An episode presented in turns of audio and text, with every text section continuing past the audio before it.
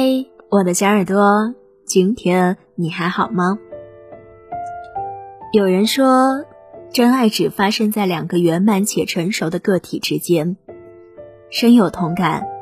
那些内心匮乏残缺的人，在恋爱中活得就像一个巨婴，不是行为的巨婴，就是思想的巨婴。巨婴压根不懂怎么经营感情。却极为擅长以爱的名义绑架消费对方。一个认识很多年的男性朋友，今年交了人生中的第一个女朋友，结束了二十六年的单身生活。但听了他和这个女孩在一起的过程，我真的做不到替他高兴。女孩是他同公司的同事，一开始主动加了他的微信，约他出来吃饭。他觉得和女生挺聊得来。之后便频繁约会，也主动承担了两个人支出的大笔开销。但也就不到两周，女孩说自己出差回来，又是深夜，要求朋友去接她，把她送回自己家再走。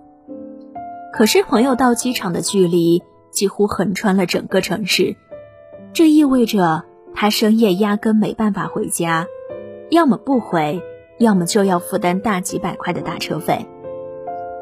最后，他还是去了，自己到附近的网吧凑合了一夜。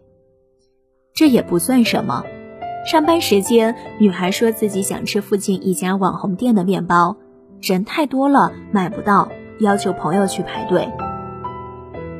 十二月份，天寒地冻，朋友整整在寒风中站了两个小时，买到三块黄油面包，花了一百五十八元。他看到我一脸嫌弃后就说：“女生嘛，可以理解，不就是想让我宠她？”我说：“是，宠没有问题。那我想知道他有为你做过什么吗？”朋友却半天都说不出话来，最后憋出一句：“谁让我喜欢他呢？”想起李银河之前说过恋爱心理学中的一个定律：只要动情，即成奴隶。爱就是投降，就是臣服，就是内心的归属，也是禁忌。对方成为颐指气使的主人，完全随心所欲。感情关系里，被喜欢的那个人更容易成为巨婴，总是以自我为中心的提要求。在这种人的世界里，爱是驯化，是服从，是一边享受对方的照顾，一边绑架对方成为自己的奴隶。很多人都说，真爱一个人的话，可以让他做个孩子，更可以陪他成长。可人们忘了说一个大前提，这从来不该是单方面的。在健康的关系里，彼此都是被喜欢的那个，也都是可以成为孩子的那个。某种程度上来说，单方面宠别人和单方面被人宠，一样可怕。之前听大学室友聊起她的前任，几乎是对她最好的一任男朋友，但也伤她最深。那时候她在北京实习，男朋友从老家来照顾她，每天下班饭做好，水果洗好切好，甚至晚上还给她端洗脚水。听得我连着三声啊！朋友又说，我妈都没有这么照顾我，真的，但我挺享受的。找男朋友不图他对我好，图什么？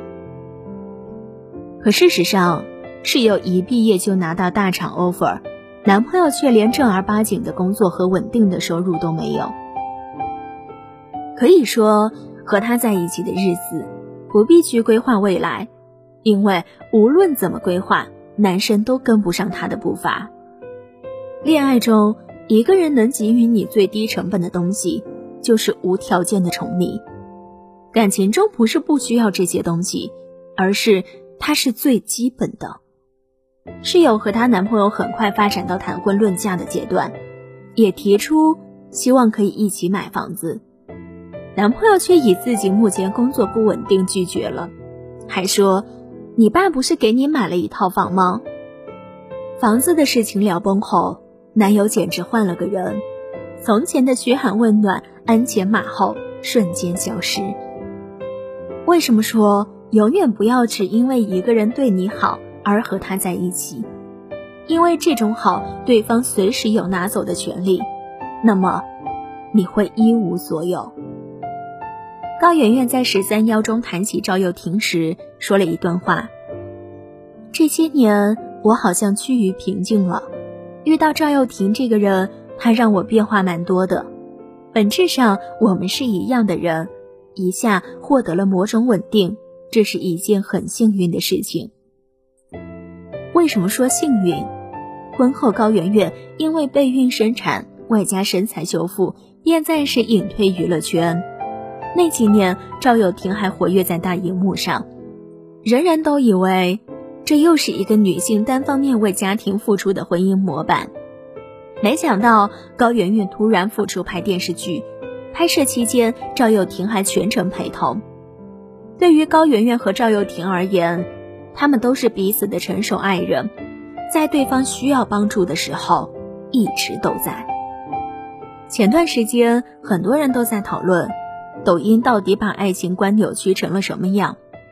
有人说，它造就了一群天真、傲慢、无知的恋爱巨婴，弱化了爱情中相濡以沫、互相搀扶的真浪漫，一味放大歌颂用物质和矫情堆砌起来的假浪漫。